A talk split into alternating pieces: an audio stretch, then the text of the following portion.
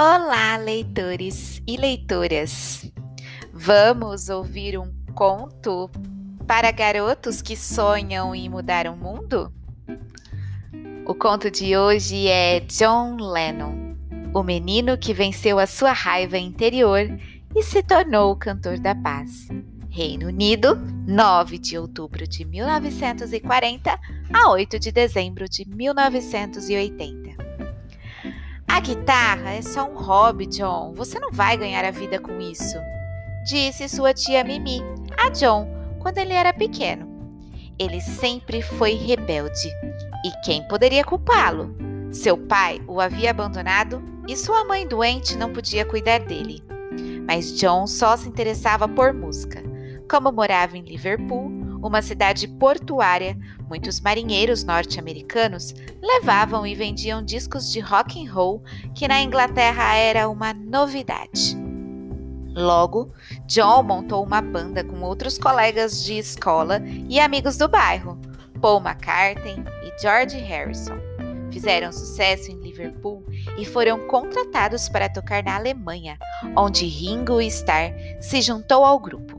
Assim nasceu a banda The Beatles. De volta à Inglaterra, seus discos alcançaram sucesso mundial, como nenhuma outra banda havia conseguido antes, nem depois.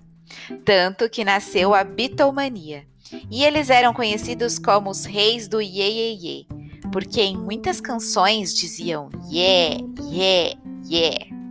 John também escreveu dois livros de poesia ele era o durão da banda, mas também o mais sensível, o intelectual. Um dia, conheceu a artista Yoko Ono e eles se apaixonaram tanto que passaram a fazer tudo juntos. Os fãs não gostavam muito de Yoko, mas nenhum dos dois se importava. John se sentia feliz pela primeira vez na vida. John e Yoko aproveitaram a fama para apoiar a paz e o feminismo Anos depois, ele decidiu virar dono de casa e se dedicar exclusivamente à criação do filho.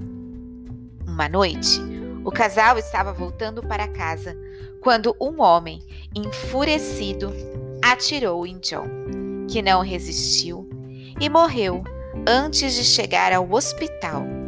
Uma multidão de fãs se reuniu em volta do, do hospital para homenageá-lo.